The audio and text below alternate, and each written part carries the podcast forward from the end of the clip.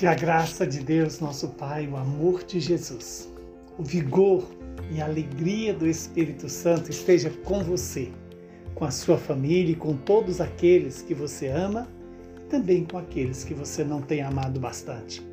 O evangelho de hoje é tirado de Mateus capítulo 10, versículos de 1 a 7. Naquele tempo, Jesus chamou os doze discípulos e deu-lhes o poder para expulsarem os espíritos maus e para curarem todo tipo de doença e enfermidade. Estes são os nomes dos doze apóstolos. Primeiro, Simão, chamado Pedro, e André, seu irmão, Tiago, filho de Zebedeu, e o seu irmão João, Felipe, Bartolomeu, Tomé e Mateus, o cobrador de impostos, Tiago, o filho de Alfeu e Tadeu, Simão, o Zelota e Judas Iscariotes, que foi o traidor de Jesus. Jesus enviou estes doze como as seguintes recomendações: Não deveis ir aonde moram os pagãos, nem entrar nas cidades dos samaritanos, e diante as ovelhas perdidas de, da casa de Israel. Em vosso caminho, anunciai: o reino dos céus está próximo. Palavra da salvação. Glória a vós, Senhor. Que alegria poder ouvir essa palavra, que nos apresenta o chamamento de Jesus aos seus doze apóstolos, aqueles que farão presente as doze tribos de Israel, aqueles que continuarão, através dos seus sucessores, a fazer essa boa notícia tornar-se audível na sociedade. O reino de Deus está próximo.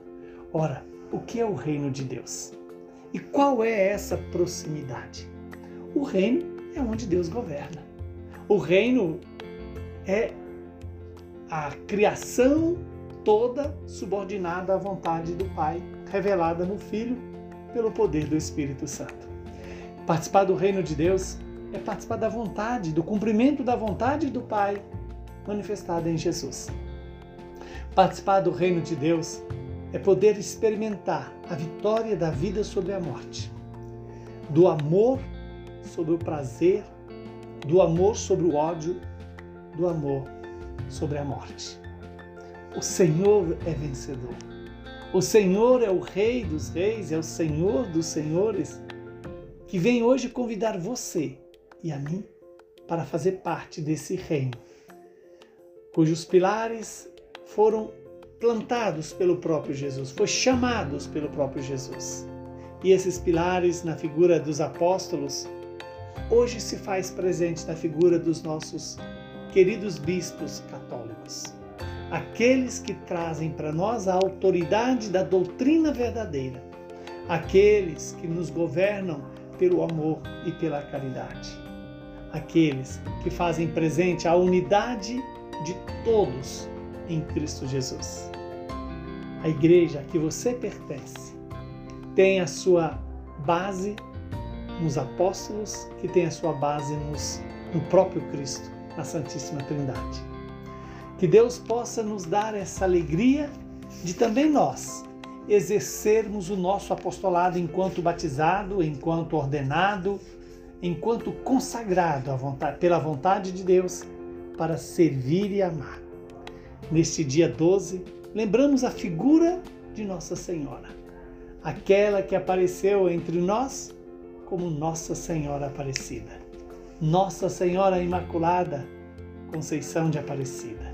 Essa que é santa e quer nos convidar a fazer o mesmo caminho que ela fez, de ouvir, guardar e obedecer a palavra do Pai, que é o próprio Jesus, pela graça do Espírito.